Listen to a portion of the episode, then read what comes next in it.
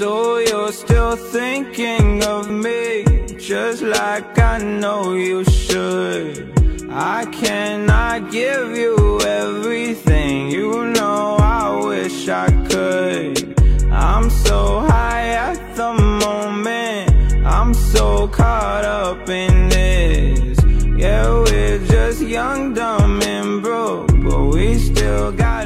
Hello，大家好，欢迎大家收听 Travis and Jerry 的足球播客 Free Kick。Hello，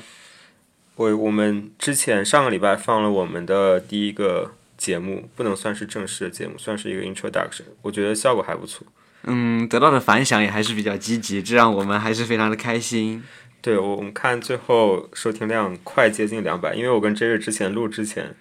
呃，就是我们预测了一下，我们猜可能有五十或者八十，但是没有想到大家还是比较捧场。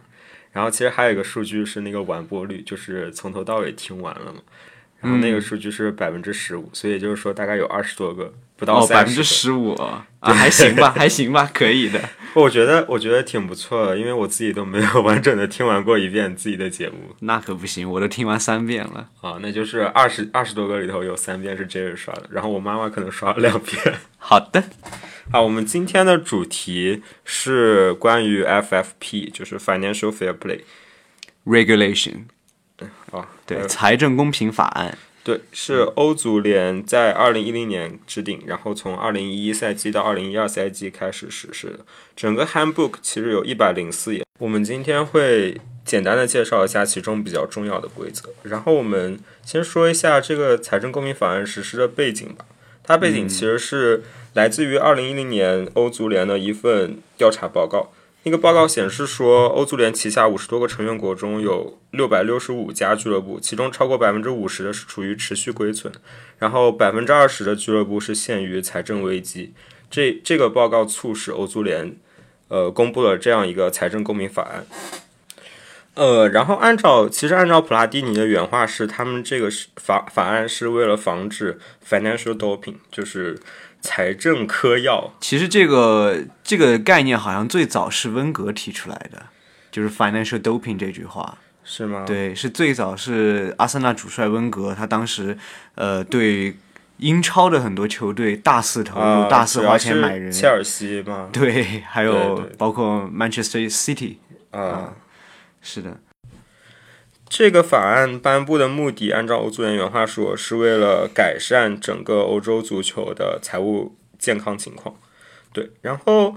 具体的话来说，俱乐部被允许在每个审核周期，每个审核周期就是三年，支出超过收入五十五百万欧元。但是欧足联给了呃欧洲俱乐部一些缓冲期，就分为两个，第一个是二零一五年之前，这个缓冲的额度是四千五百万欧元，在二零一五年之后。缓冲的额度是三千万欧元，但是其实不是所有的支出都是被计入在它的呃 break even calculation 里面的，其中有主要有四个方面，支出和收入平衡的意思是吗？对对对，有四个方面是可以不计入这个计算的。第一个是场馆的建设，第二个是训练设施，第三个是青训，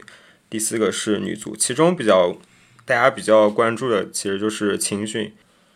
那所以说，就是青训的支出是可以不用算在财政公平法案的这个限定里面的，但是青训获得的收入是可以直接用来填补自己的亏空的，是这个意思吧？对，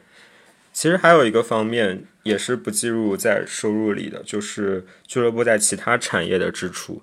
这个当然其他产业就是包括其他产业，就是指与足球无关的产业。当然了，就是他们通过其他产业所获得的收入，也是不包含在这个财政公平法案里的。对，但是其中这边有一个非常灰色的地带，就是赞助。你有没有觉得？的确是，可以看到很多球队的赞助商和球队之间的关系已经到了一种，就是甚至有的时候是股东的关系，有的时候是呃，当然可能没有那么亲密，但是相关的利益关系会比较复杂。对，就是其实大多数的球队的拥有者也是一些企业的拥有者，他其实可以不用通过自己的直接注资，而通过以企业赞助的方式去给俱乐部去注入资金。但是欧足联其实也制定了相关的条例，也就是说你在这笔赞助大于俱乐部的百分之三十的收益的时候，欧足联是会进行调查的，他们会去判定你这个是否大于市场价值，但是这个市场价值也是没有人可以去界定的，可以给一个对定论的。对，所以这个我觉得是一个非常模糊的一个地带。欧足联专门设定了一个机构来针对违反规、违反 FFP 的那些俱乐部进行惩罚。惩罚措施由轻到重主要分为八个。第一个是警告，就是嗯、呃对违反条例的俱乐部进行警告。第二个是进行罚款，罚款这个大家其实比较熟悉了。是，好像很多球队都已经受到了这样，很多大家比较知名的球队都已经得到这样的罚款。第一个审核期过后，因为是从二零一一年开始嘛，也就是二零一四年。二零一四年审核期过后，其实我们知道的著名的石油球队就是曼城和 PSG 大巴黎就已经收到了罚款，当时罚款的金额是六千万欧元，但是其中有四千万欧元在二零一七年的时候被欧足联返还给了两支球队。是为什么？因为他们在之后的对几年里面达标了，是吗？对对对。第三个是扣分，第四个是从呃，就是扣除在欧足联比赛中获得的收入。第五个是阻止新球员的注册，就是关于欧足联的比赛，就是欧冠或者是欧联。然后第六个是限制欧冠和欧联的大名单的人数。数对、这个，Jerry 作为国米的球迷应该很有感触。是，包括罚款和限定报名人数，这个都是国际米兰这几年经历过的。对，国际米兰上一个赛季是，因为我们知道通常是二十五人大名单嘛，但是被削减到二十一人，其实我觉得影响还是蛮大的。是的，你对一个整个球员呃这个储备都是一个很大的影响，对，去年你们战术备战也是一个很大的。去年因为这个原因，若奥马里奥好像就没有注册。是的，而且嗯。应该应该你要说到的接下来的几个罚款措施中还呃惩罚的措施中，可能还会包括的就是大名单的那个身价，是否有这样的限定？因为我记得当时的新闻报道说，哦，这个其实就是对于新球员的注册。对于新球员的注册，对啊、因为报道说，当时的加布里埃尔、巴博萨和若奥马里奥因为身价太高，对导致没有办法呃，就是入选这个欧战的大名单。对，其实去年一开始的时候，国米欧战踢的还是挺好，但是后来由于中场人员不足，所以我觉得，我觉得很大很后面疲软的很大一部分原因是因为中场的人员不足。因为大家都知道，打欧战的球队基本上很多时候会面临面临一周双赛，对甚至是什么十天踢三场比赛这样子的。但是从另一个方面讲的话，我们又谈到巴黎和曼城，他们也经受过同样的惩罚措施，但是他们钻了一个空子是，我们知道二十五个人的大名单里其实是要有四个本土培养，四个本国青训培养加四个俱乐部培养，是的，但是他们在被削减了四个名额以后，他们的削减的四个名额反而从这个里头扣除，也就是说他们最终没有达到。没有满足四个本土培养加四个俱乐部培养，但是欧足联还是放他们过去了。这样的话，欧足联也是可以准许的吗？我不太清楚，哎，这个就是可能有石油的跌的好处。好的，然后第七个就是从正在进行的比赛中被剔除。啊，对，第八个是关于这个好像没有对现在还没有具体的例子，对吧？第八但这个应该是个比较严重的惩罚措施了。第八个是最严重的，是从未来的欧战中剔除。嗯，对，这个米兰其实已经经历了这个，对对对，但我觉得米兰他们也不是很想踢欧战。他们嗯，就是基本上很多新闻报道和舆论上面都在说，米兰是通过出卖欧战的权利来换取给自己进补的一些呃相关的这个补充措施。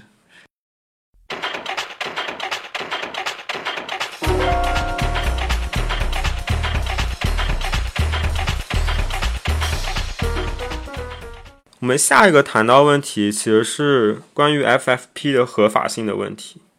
就是我不知道 Jerry 有没有过这样的想法。其实我一直很好奇，就是欧足联颁布的法案，如果它违反了欧盟的法律的话，那它是不是可以实行的？对这个东西其实是很难说的。你不管要考虑欧盟的相关法律，你还要考虑很多在你欧足联下踢球但是不属于欧盟的球国家的联赛的球队，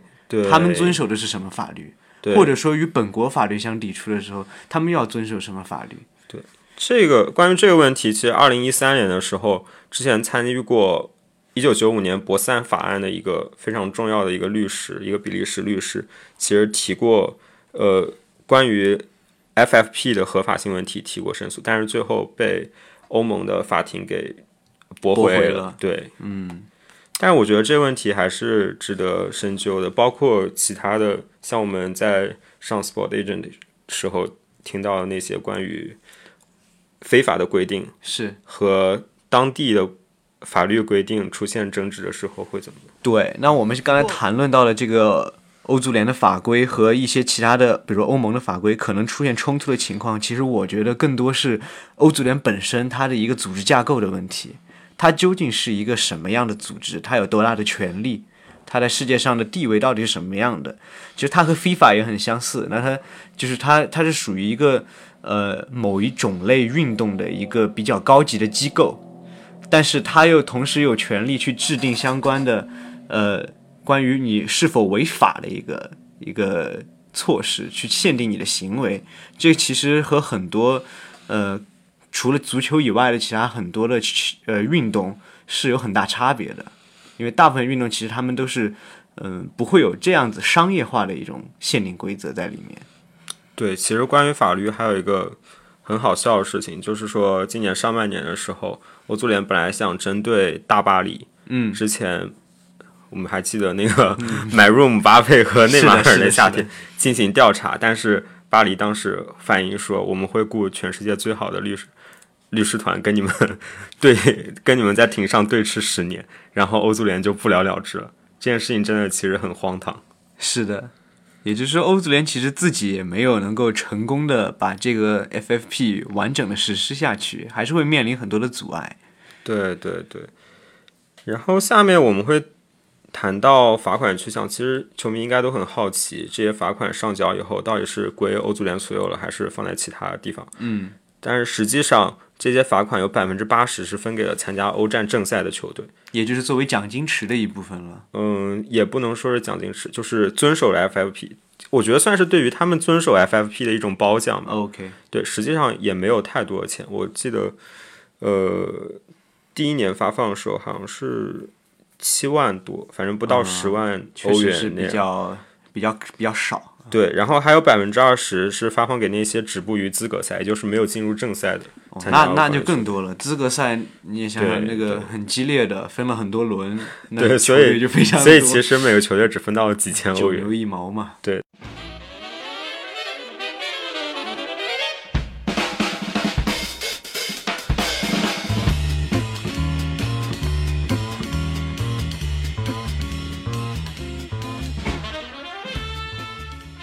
来看一下 FFP 的效果吧。从整体的财政情况上看，其实是有好转的，因为这里面有有一组数据是二零一一年的时候亏，整个欧洲足球俱乐部就是欧足联注册下的俱乐部亏损额达到了十七亿欧元，在二零一五年的时候，这个数字变成了五亿欧元，在二零一六年的时候变成了三亿欧元，而二零一七年的时候首次是实现了盈利，盈利达到了六亿欧元。嗯，客观来看，这个账面上的这个盈利是非常的可观的。对，但是这个时候就不得不提出一个疑问了，关于因为欧足联提出的 FFP，它可能会有很多漏洞可以钻，也像我们刚才也说到了，大巴黎和曼城他们呃做出的一些嗯、相关的一些就道高一尺魔高一丈的那种措施，那。这个账面上的增长可能不能够很完全的代表真正上的盈利，我猜测。对，大家可能只是把账做的对变更好看了一点。可能是这样子的，甚至也有可能有些球队是在饮鸩止渴。球队他们可能会把账做到来年或者做到之后的一些时间里，当让今年的 FAP 过关。嗯，但其实这个说法是不太准确的，就是说你不可能说把今年的账做到来年，你只是我们非常常见的一个说法是摊销对球员的摊销，嗯嗯球员摊销，也就是说我们通常理解上，比如说阿森纳今年买入了佩佩，花了八千万欧元，当然这个是分期的了，可是我们看到今年的阿森纳的财报上并不会出现因为花因为买佩佩而支出了八千万欧元，而是因为佩佩签了五年，所以他会分摊到五年中，然后每年就是一千六百万欧元。没错，对，这个是现在比较常见的俱乐部为了应对 FFP 的方法，就是签长约。我们之前应该看到一个新闻说，凯帕和切尔西签了七年。嗯，对，但是这边要提醒大家注意到，就是就算你签了七年，因为国际足联的实际规定是你不允许签五年以上，七年其实是你加了，比如说自动续约条款或者是俱乐部优先续约条款，是的，所以实际上你摊销的时候还是会按五年摊摊销，嗯不会按照七年摊销。不过我的意思是说，像摊销这种行为，当然它是合法的，而且是对一个球队的这个账来说是非常的呃有正面意义的。不过就是说，特别是关于就是说我是国际米兰球迷呢，我可能对这方面了解的要呃更深一点的话，就是说，如果说你的球队在你通过摊销而达到引入一些大牌球员的这个结果之后，没能取得一个良好的成绩来弥补自己之后几年这个摊销的成本。或者说你没能把这个球队，呃，没能把你买入的这个球员再以他原有的这个价值卖出去，保证他的身价，那你的球队这边的亏损或者填补是很难填补上的，就可能必须要通过很多其他的盈利措施才能够达成你的 FFP 达标。诶，但是我之前看有一个视频说很有意思，就是说你在卖出球员的时候，其实你不仅仅是获得了转会费的收入，嗯，你还规避了你在他剩余合同期内的薪水的支出。是的，是的，这一点上是没有问题的。对对。OK，这个算是一个应对 FFP 的方法。然后第二个，其实国米球迷应该也很熟悉，就是租借加买断。租借加买断这个的话，其实现在基本上很难行得通了。对，现在已经是现在 FFP 这边，欧足联这边，他也是意识到了这一点，就是是这样子的，在以前的像呃很多的球队在买入球员的时候，他们为了规避 FFP 会使用租借加买断的这个方式，但他们签的合同那个时候都是签的租借加强制买断，对，其实最著名的就是姆巴佩嘛。是是，这个时候的租借加强制买断的这个条款是不会把所有的转会费算入一年的这个财报里面的，而是只会把租借费算进去。对，会算到第二年，因为你是第二年是支支付的。但是 FFP 发现了这个漏洞，那他们啊，欧足联发现了这个漏洞，他们就修改了自己的 FFP，呃，说这个租借加强买的这个总总共的转会费会算入一年的财报里面，对，也就是说其实当赛和季，其实对，也就是其实和直接转会没有任何的区别。对。那么现在很多球队在考虑用另外的方式来达成这一点，比如说，呃，我记得应该是 AC 米兰吧，他们想要通过租借加买断的方式来签下伊瓜因，对，他们给出的租借费达到了一千五百万欧元。其实这个租借费应该算是我觉得近几年来里面见到的租借费，纯租借费里面算是非常高的。对，因为这个确实算是一个君子协议嘛。是如果你 AC 米兰最后赖账也你你也没有办法你你赖了你也得给我一千五百万。对，这个但是你说一千五百万换伊瓜因一年使用权亏不亏呢？其实我觉得也不亏。，我想说的也不是说这个亏不亏的问题，就单纯是在说 AC 米兰这个举措，他们其实就是想告诉对方球队，就是说啊，你看我们的租借会租借费我们会给的高一些，这样表明我们是比较倾向于在结束后买断这名球员。其实这种方式就类似于有点像付定金的意思。是的，是的，你定金给的越高，那说明你越有诚意，对对对。就是这个意思。还有一个方法呢，就是转移成本。其实刚刚 Jerry 也提到了，更具体一点的例子呢，就是曼城。嗯，因为曼城它其实是一个呃 City Football Group 城市足球集团，它是一个全球的一个大型的集团，所以它通过怎么样一个方式来转移成本呢？就是它把，比如说曼城，嗯哼，因为曼因为英超也是有财政公平法案，它自己的财政公平法案，我们后面会说到。他把曼城的管理层或者是一些行政人员的薪水由城市集团、城市足球集团来支付，而不是记在曼城的账上。对，这样就给曼城的薪资降低了很多。这一点上，我觉得尤文图斯俱乐部签下 C 罗的那笔买卖也是用了相同的方法。对，其实那个买卖就是我们之前也提到的那个灰色地带，是的，对吧？通过自己的所谓的旗下的公，也不是旗下的公司，就是他们的赞助商给 C 罗付薪水，应该是。是通过菲亚特去给菲亚特，对对对，给 C 罗代言费，然后去等于说转换转移 C 罗的一部分的薪水。是的，是的，是的，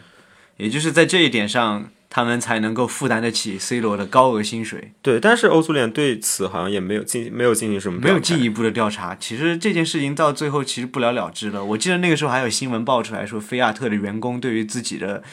可能潜在的福利被 C 罗的这笔转会，呃，拉去了很多，有有一些不满和抗议。对，其实这个是和内马尔的内马尔转会大巴黎的那笔很像的，就是说卡塔尔政府付给内马尔钱，让他自己去买断合同，是是，对吧？然后这个也不会记录在大巴黎的账上。对，其实这两个是有相似之处的。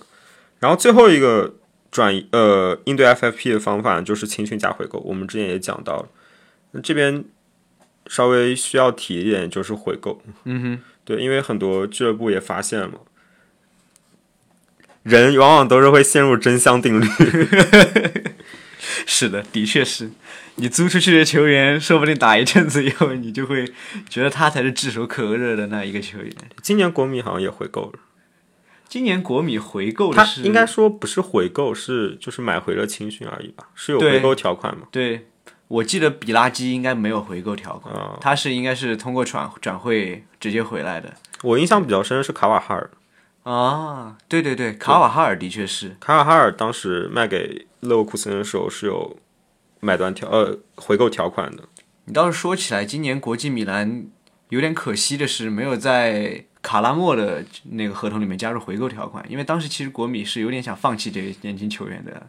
但是卡拉莫这赛季真的踢得很好，我知道他对国米的时候踢得很好，但是这赛季整体发挥的都还是不错的。OK，嗯，但我个人而言不是很喜欢这种职业态度。对对的确，一般般的记得他在，哎，应该是租去了本菲卡吗？还是应该是葡萄牙的某一支球队，但我有点忘了是哪一支了。波尔图。总之就是他在那边的表现让主教练非常的呃不满意，对，也就是也就是因此葬送了他在国米之后的生涯，因为觉得对于一个职业态度不是很很好的球员，其实孔蒂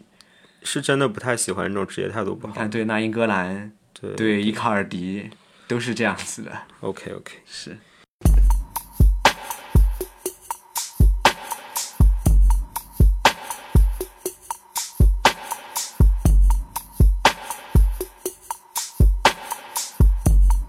我们还是回到 FFP 的没问题 FFP 的话题。嗯，我们还是具体谈一下 FFP 影响吧。我觉得第一个影响肯定是对于整体的欧洲足球的财政状况有好转。是的，没有但是我觉得另外一个影响可能就是加剧了两极分化。这一点上就是非这是 FFP 争议最大的一点，就是也就是像我们刚才所提到的，FFP 可能是一种有选择性的一种政政策。对，第一个是我觉得对土豪的限制不够，就是你当你真正的你背后的金主爸爸是非常 powerful 的集团的时候，或者是你有一万种甚至是政府的时候你，有一万种办法来规避这这个 FFP 的限制。对，第二个是我觉得你限制了小球队上升的渠道，也就是或者说甚至是中中游球队对，的上你就是升渠道。增进了这样可以算是足球世界里的阶级固化。对，对，因为你现在小球队想要崛起，你只能好像只能靠莱斯特城奇奇迹那种。来自 好的好的，我还以为你想说的是花靠花钱。你现在花钱花不出去啊！如果你要花钱，的确是这个意思，就是说，如果在没有 FFP 的限制下的话，小球队想要崛起，大部分情况都只能靠砸钱、对，其实搏命。大家比较熟悉的就是像切尔西，是的，对吧？一个转会窗口买了大半支主力阵容过来，然后迅速的崛起。嗯但是你现在不可能做到这样，因为你不可能通过财政公平法案，你只有可能像莱斯特城那样。但是你能淘到多少个瓦尔迪，能淘淘到多少个马克雷斯呢？我觉得是很难的。是，而且这一切都是要看天时地利人和的。对，你又能遇到多少个赛季英超那前六强都那么颓废？哦，前六强不会颓废，但是其中的四支颓废是很 好是很常见的。然后还有我觉得比较重要的一个可以谈的东西，就是呃，现在其实我们可以看到转会费是水涨船高，应该基本上是基于从呃博格巴的那一笔转会开始，整个转会市场都被推向了一个非常高的水平。那么就是很多人其实会期待 FFP 这个政策能够在一定程度上限制现在过高的转会费和过虚高的球员身价，但其实好像 FFP 并没有做到这一点。虽然它推崇的是这个支出和收入平衡，但他并没有在所谓你支出多少上面限制你一个球队，就在支出多少在一个球员的身上来限制你这个球队。嗯，我觉得这个其实还是跟刚刚说的两极分化是有一定关系。就是我们可以看到，现在砸出大手笔的，从联赛间比较，英超越来越多，是的，对吧？嗯，英超越来越多，是因为他们的转会费越来越高，他们的收入越来越高，他们越来越有能力去进行支出，因为他们的转会费是他们的合法收入，而不是说股东注资。对，对，所以他们有更多的钱去进行运营。那英超球队的竞争力就会越来越强，英超就会越来越好看。另外一个，如果我们从联赛类比内比较的话，就是巨头球队、豪门球队，是的，只有豪门球队才可以砸出来。当然，英超有一些中游球队，他可能也能抛三千万、五千万去买一些人。这个是但是各个国家联赛的转会费、转转播费的一个对，但是。但是我们发现就仅限于英超了。是的，你像今年砸出大身价的，全都是豪门。你，呃，我觉得关键还不是说那些顶级球星，因为顶级球星确实他可能值八千万，可能值一个亿。但是当你的中下游球队没有能力去买三千万的人、四千万的人的时候，你是很难有能力去挑战豪门球队。没错，这也是现代足球发展遇到的一个比较严重的一个问题了，我觉得是。对，好吧，希望欧足联这边也能够对此引起一些重视。当然，财政公平法案其实还是有很多要完善和补充的地方。肯定的，它毕竟是一个比较，虽然说实行到现在已经有了八九年的样子了，但是对于一个法案来说，对于一个影响了，就是说我们还说世界第一运动的一个法案来说，它的做能做到的东西还远远不够。对，但是其实 FFP 也不是第一个在欧洲实行的关于足球联赛的财政公财政限制法案。对，第一个其实是法国足协在一九九零年提出的，叫 DNCG，它英文名叫 National Direction for Management Control。嗯哼，它为什么？它其实听英文名的话，发现首字母其实不是 DNCG，对对，因为 DNCG 其实是它法语的首字母。好的，其实跟 FIFA 的那个对我一开始看的时候也研究了好久，明明这两个东西感觉好像 好像不太对劲。好的，对，它是法国足协颁布，它跟 FFP 最大的不同是，DNCG 最主要的目的是防止破产。嗯，因为它诞生的背景是一九八七年到一九九零年这三年的时间，有十四家法甲和法乙的球队破产。对，所以它主要防范的是你的球队破产的情况，尤其是你在球队赛季中破产的情况。对，但是它是允许亏损的，只要你股东能够注资去填补亏损。所以说，PSG 通过 DNCG 是完全没有完全没有任何问题的，包括像摩纳哥，就这些法甲的土豪球队，他们他们的大量投资其实是不不会违背这个原则的。对我觉得 DNCG 最大的原则就是你有钱你可以少，但是 你没有钱你就不要少。啊，对，但是这样的方法对于阻止财政恶化的效果其实并不明显。这样的方法其实就虽然我们对 FAP 也会有很多的意见，但是这样的方法其实我们能更更明显的体会到这对小球队的不友好。对它其实，嗯，我觉得它算是一个更基本的法案吧。嗯，对，因为而且我们刚刚也提到了，你的球员支出不光光是你那一年的转会费，还有后续的薪水。薪水对，我们可以看到，像摩纳哥，就是你在投入减少以后，你渐渐承担不起薪水，因为实际上顶级球员的薪水真的不比他们的转会费要少。的确对，的确，然后我们可以看一下英超和英冠，就是像英超和英冠这样世界上最富有的联赛，也是有他们的财政公平法案，就是他打引号的财政公平法案，是为了限制投资。之前的维拉就是陷入了这样的一个问题，因为他们在冲超成功的那个赛季，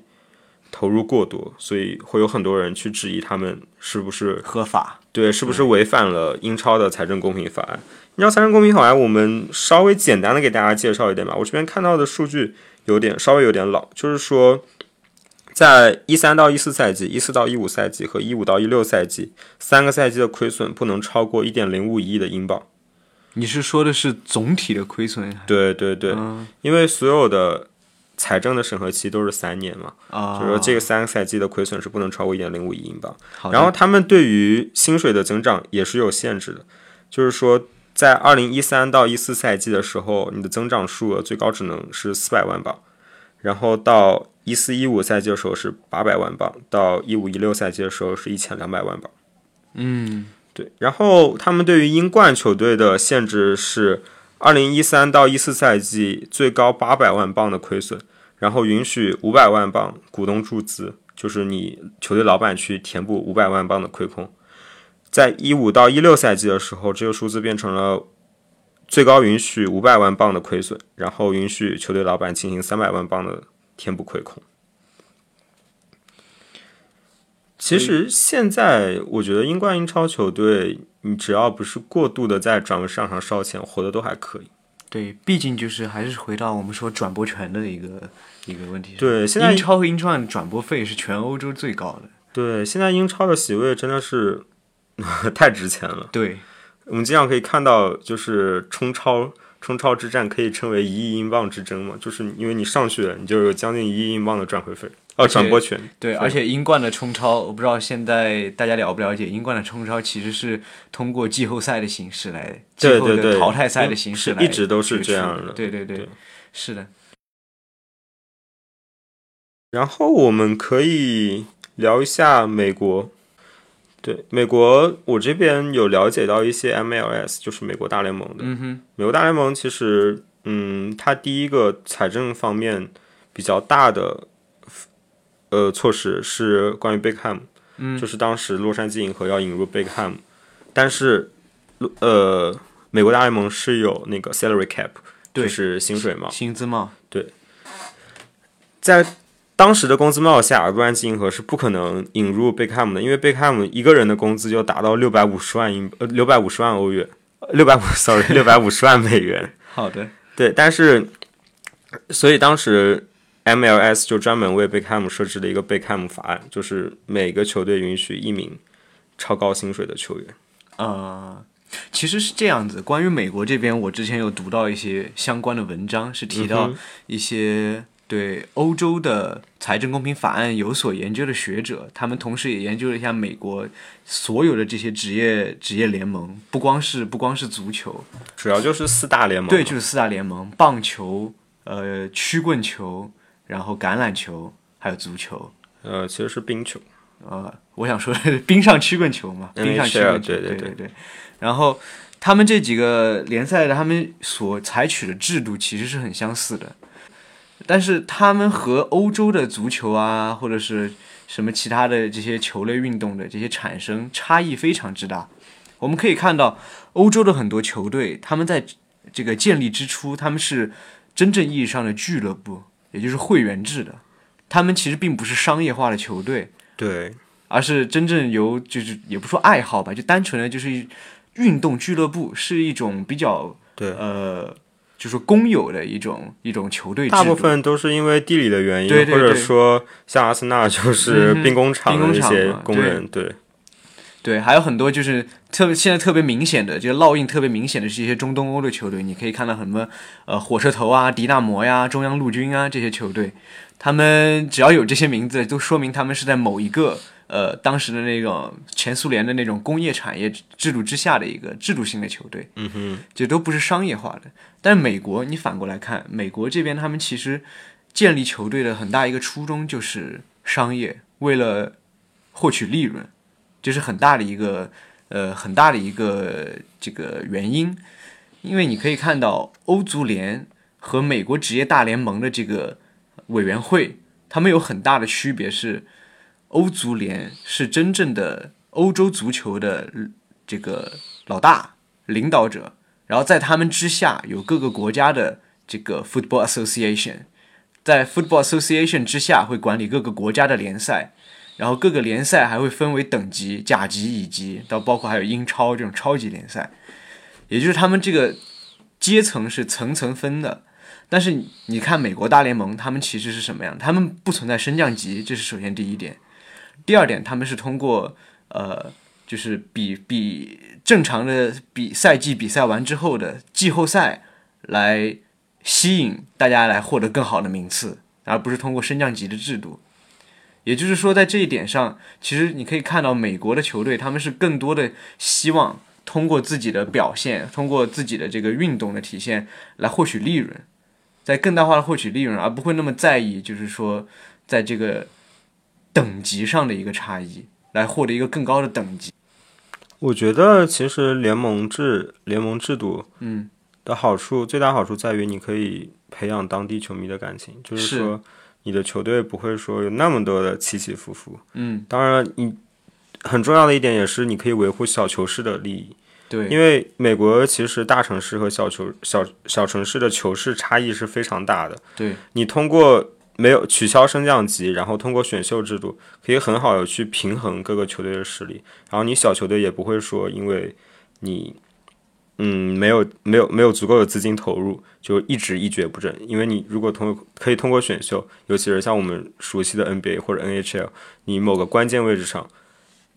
你得到了一个非常好的球员，你的球队就有可能发生翻天覆地的变化。但是我觉得，对于欧洲球队来说，他们其实对于成绩倒不是说那么的看重了，就是啊，当然当然也很看重，但是他们更重要的可能是就是地域联系，因为我们可以看到，在美国的四大联盟中有球队去搬移搬迁城市，就是把主场搬到另外一个城市。对，但是在欧洲的。职业足球中，这种情况是非常少见的，非常少见。对，因为你一个俱乐部就是扎根在当地的社区。对，这点也是能体现出来两边的这个对运动的看法。还是说了，美国那边主要是以商业化为主。我还继续说到他们的美国职业大联盟的委员会和欧足联的一个区别。我说欧足联其实是主人的地位，嗯哼，而美国职业大联盟的委员会是附属的地位。他们的委员会的会长是由他们的。比如说棒球吧，我们说，我就我不太记得棒球具体是多少支球队了，但是他们的这个委员会的会长其实是每过几年由这些棒球的每个球队的主席选选拔出来的一位，并当然不是说这几个主席中选拔出来，就是说他们去呃通过他们的投票来决定这个人留不留任，或者说他们有权利去推倒现在的这个职业大联盟的主席，也就是说。职业大联盟主席在更多的程度上是这些棒球队的一个代表人，是他们的一个代言人，而欧足联这边是所有球队的欧足联主席是所有在欧足联管辖范围内的球队的一个呃，就是领头人，他是他们的呃，无论他这边做出了什么决定，那么所有的球队都要遵守的这么一个关系在里面。嗯，对，其实这个关于。美国的职业体育的制度和欧洲的职业体育制度的差异有很多，就我们可能一时半会儿是谈不完的。你比如说像美国，它很重要的一个有有一个东西叫球员工会，球员工会是有非常大的权利的。是的，他们在每一每一个呃劳动合同谈判呃协议到期以后，都要去进行新的 renew，就是新的合同的 renew。然后这个时候就是劳方和资方。两方进行拉锯的一个过程，但是像欧洲的话，我们没有说听到欧洲有什么球员工会这样。对对对对，而且我觉得还有一个原因就是他们的人才人才培养制度是不一样的。美国可能更偏重于校园体育的培养，他们不管是 NFL、NHL 还是 NBA，包括像美国大联盟，他们很多球员都是从 NCAA 出来。是的，都是从大学体育里出来，所以你的球队你不需要有青训队，但是欧洲的话，你需要有青训队。对，这个这个我们以后可以跟大家详细讲到，因为其实我跟 Jerry 对美国这一块也不是说特别的了解。对对，只是说单纯我在读 FFP 的文章的时候看到了一个关于它和美国的工资帽的这个对比，也就是说到为什么就是 FFP 的制度会在。欧洲实行，而工资帽的制度会在美国实行。对，也就是说，工资帽在更多的意义上是一个促进公平竞争的一个做法，它是为了均衡各球队的实力而提出来的一种措施。而反过来，你想想，FFP 它虽然名字叫做 Financial Fair Play Regulation，但它事实上它注重的只是你的财政的平衡，而不是竞赛的公平。它不会管你在一个球员身上支出了多少钱，它只管你的支出和收入能够达到一个 break even，达到一个平衡。而工资帽的制度呢，它更多情况在关注就是各个球队之间的实力要促进一个平衡，各个球队之间的这个工资水工资水平要达到一个均衡的水平，这但我是他们所觉得倾向的。但我觉得工资帽制度好像也影响到了就是美国大联盟球员球队的实力。这肯定会有影响，因为我有看只网络是说相对起 FFP，他们想侧重的点是，我觉得是不一样的。他们想侧重的点是差异比较大的。对，所以我觉得，嗯，可能相对于足球来足球来说，它相对于其他四大联盟，它问题在于其他四大联盟，美国可以聚集全世界最好的球员，但是在 MLS，在美国大联盟，它没有全世界最好的球员。对，然后你还设置一个工资帽，你这就导致了你的球员、你的球队不可能花大价钱引进球员。我们先不说欧洲的球员，你甚至不可能引进好的北美的球员。或者好的南美的球员，对，你可能墨西哥的明星球员他都不会去美国踢球。是的，对，这个就造成了你在洲际比赛中，你会竞争不过那些有钱的墨西哥球队，嗯哼，对吧？所以我觉得这个真的是算是一把双刃剑吧。但其实说是双刃剑，我我我我我没有看个人看到太多好的地方对。，而且我个人来说，我觉得其实美国这也跟他们文化有关系，他们对足球的热情就是没有欧洲这边高。对，所以说这个对于他们来说，他们认为这样是呃合理的，而且就是我们客观来说，就是我们还是回到这两个政策上面来说，一个 FFP，一个工资帽，这两个策政策上面来说的话，就是说很多专家他们会认为工资帽能够更正确的反映公平竞争的寓意在里面，而 FFP 更多的是在限定球队的支出平衡。然后很多人提出批评，就是说，FFP 同时也是欧足联敛财的一种方式。当然，这个我不做评论，不做更多评论。就是说，呃，他他们认为就是通过罚款，通过这些，能够让他们获得更高的收入，可是他们的罚款全都返还给俱乐部了呀。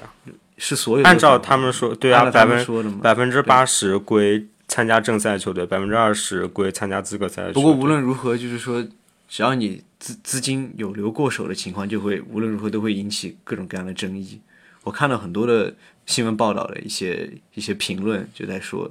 关于欧足联这个腐败的事情。当然，这个又是另外一件事了。OK，我觉得腐败可能并不一定跟 FFP 有关，但是欧足联的腐败一定是 一定是存在的。很多人会认为，就是说你 F 你欧足联都已经这么腐败了，你 FFP 这个是你想出来的另外一个花新花样。这个是我们那个老师跟我们说的，有权利的地方就有腐败。对，是的，那我们可以把目光交到我们的祖国，对，我们来看一下中国足协。中国足协其实主要我们所说所谓的财政公平法案有两个文件组成，第一个就是关于二零一七年夏季注册转会期收取引援调节费相关工作的实施意见，这个大家可能不太熟悉，但是大家对引援调节费应该很熟悉。对，当然具规定的具体数额是外援是四千五百万人民币嗯哼一个人次，然后内援是两千万。两千万这个词，大家应该 在最近的转会中超的转会窗口听到很多次，就是某俱乐部花两千万元、两千万人民币，而且是正正好好两千万人民币，引进了可能在上一个转会窗口或者是前几个转会窗口要花一个亿才能买到的国内球员。当然，这个肯定不是说这个实施意见颁布的初衷，但是因为中国足球内部的一些问题，肯定还是会引起争议，尤其是出现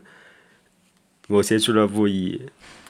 低于常常规市场价格，当然我们这个市场价格是打引号，中国球员肯定不值那么多钱，嗯，常规市场价格的转会费买入一些优秀的国内球员的时候。不过另一方面，我对这方面不太了解的，就是想问一下，关于说很多人在评论说我们中超的联赛很多球队是属于人傻钱多，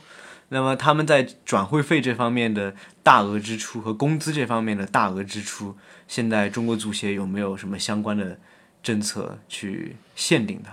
就其实关于转会费，就是我们刚刚提到的调节费调节费，它不是说只允许你买四千五百万人民币以嗯下，而是说你超过四千五百万人民币以上，你要交百分之百的引援调节费。嗯哼，对。然后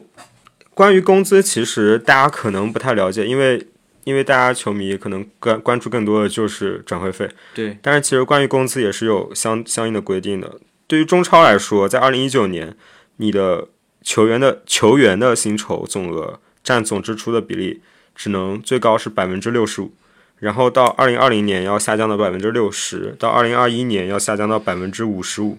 当然了，这边有一个，呃，对于球员个人的限额也是有规定的，就是类似于像最高工资那样。当然，它是实行两套，一套是国脚球员和一套是非国脚球员。国脚球员就是参加了二零一九年亚洲杯、二零二二年卡塔尔世界杯预选赛的国家队球员，可以在个人的最高薪酬限额基础上上浮百分之二十，而这个最高限额是一千万人民币。哦，对，但是这个是不含奖金的哦，但我觉得还是很高啊，一千万人民币。确实很高，一千万人民币其实就是一百二十多万欧元，欧元，对吧这？基本上在欧洲的足球俱乐部里面也能算得上是比较中中等水平的，对，算是豪门替补，豪门替补的水平，差不多，嗯，差不多，也其实也也已经很夸张了。就很夸张了。所以我觉得他对于薪酬这个设定的数字并不是很高，但我觉得他对于外援的转会费设置有点，就是限额有点太低了。对，这个确实能够感觉到限额实在是而且太低了。我觉得，其实相对于国内球员来说，外援其实是更加物有所值的。对，没错，对吧？就是你买特谢拉，你花了五千万欧元，你是真的，它真的是值五千万欧元，它可能它可能值四千两百万欧元，或者是四千万欧元，或者是三千五百但你在市万欧元。场上买它这个价，对，但是但是你作为一支中超球队，你买它有一定溢价，我觉得是 OK 的。对，没错。但是如果你说花一个亿，花一一亿五千万去买一个国内球员，我觉得那个是实在是太夸张了。嗯，对。然后，呃，国足通过这两个规规程，还限定了一个问题，就是拒绝阴阳合同。他们对阴阳合同有四类的规定，第一个是通过无商业实质或者是明显高于商业价值的代言合同或者是签字费合同形式规避缴纳税款。嗯哼，然后第二个是通过关联的第关联方或者第三方现金或者实物发放等方式向教练员和球员支付薪酬。第三种是俱乐部与教练员、球员合同没有加盖中国足协合同备用章。第四个是经过联合调呃工作组审定认定为阴阳合同。嗯哼，这我觉得其实是一件好事，就是促进了财政透明嘛。对，